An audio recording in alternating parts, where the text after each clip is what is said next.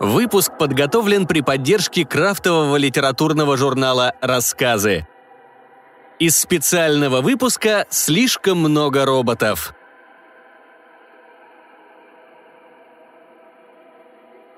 Инесса Гроппен. Бабушка прилетела.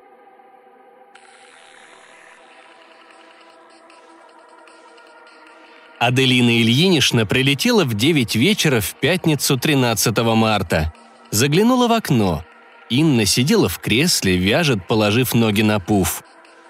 Мишенька катает по полу желтый мусоровоз, а рядом этот, играет на приставке. Вот уж послала нечистая зятька инфантила. Церемониться не стала, постучала громко, напористо. Мишенька поднял румяное личико, разулыбался – «Бабушка прилетела!» «Мама!» Инна распахнула окно. «Ну ты что, не можешь по-человечески в дверь? А если соседи увидят? Пятый этаж!» «Как увидят, так и развидят. Соседи ей важны. А что мать родная черти откуда летела, это ей плевать. Ух, сладенький мой, любименький!» Аделина слезла с метлы, обняла внука, вдохнула родной аромат. «Никогда таким не будь. Спроси, не замерзла бабуля, не устала?» «Здравствуйте, Аделина Ильинична», — сказал этот, поднимаясь. «Как долетели, не замерзли, а то погода...» Аделина отвечать не стала, перебьется. Эмометр тем временем показал, что уровень страха и почтения у него всего 30. В прошлый раз было 70. Привык. «Спасибо, что прилетела, мам», сказала Инна виновата. «А то с этой удаленкой Миша то кушать хочет, то гулять, то Wi-Fi выключит, то в камеру влезет. Невозможно работать». Аделина щелкнула пальцами, пыхнула огнем, и на столе выросли подарки. Серьги с ведьмиными камнями, варенье из молодильных яблок, чертята на палочке для Мишеньки и жилет из козлиной шерсти.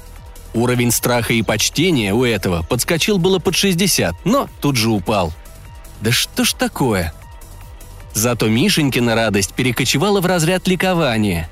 За ужином Аделина вяло ковыряла вилкой куриную ногу. Кусок в горло не лез.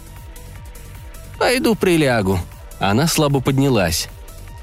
«Вы точно не простудились, Аделина Ильинична?» «Все хорошо, Вадик. Устал просто. Накапай мне белины». Она легла на диван, прикрыла глаза. В ушах шумело – Кончик носа онемел, в груди тяжело бухало. Вадик с Инной на кухне отсчитывали капли. «Она точно в порядке? Назвала меня по имени». «Угу, слышала». «Думаю, резко давление желчи упало. Возраст». Он на цыпочках вошел в комнату. «Аделина Ильинична, ваше лекарство». «Спасибо, Вадик». Аделина с залпом выпила рюмку. Взглянула украдкой на эмометр. Страх зятя сполз в десятку, зато стрелка волнения и тревоги приблизилась к отметке 95.